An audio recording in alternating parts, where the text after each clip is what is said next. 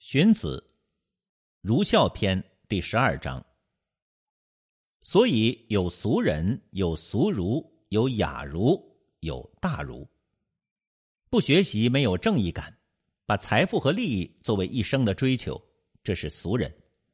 衣服宽大，腰带宽松，帽子中间高两边低，粗略的效法先王，而足以扰乱当今天下的道术，学说荒谬，行为杂乱。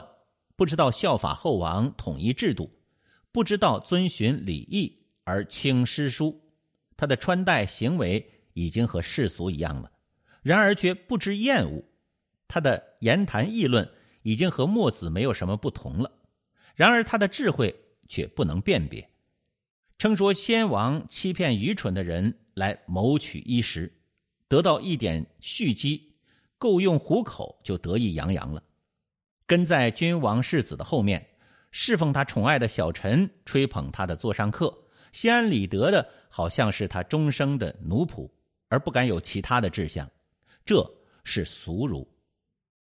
效法后王，统一制度，尊崇礼义，而轻诗书，他的言行已经合乎法度了，然而他的智慧不能达到法规礼义所没有触及的地方。自己没有听到、看到的地方，他的智慧还不能触类旁通。知道就说知道，不知道就说不知道。对内不自我欺骗，对外不欺骗别人。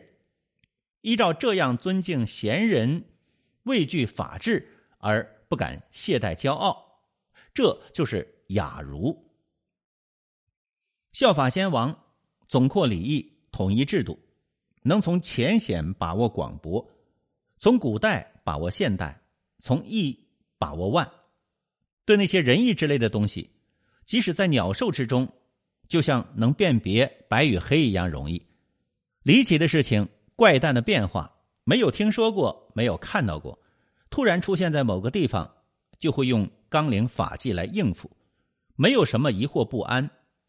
应用礼法去衡量，就会像符节相合一样合拍。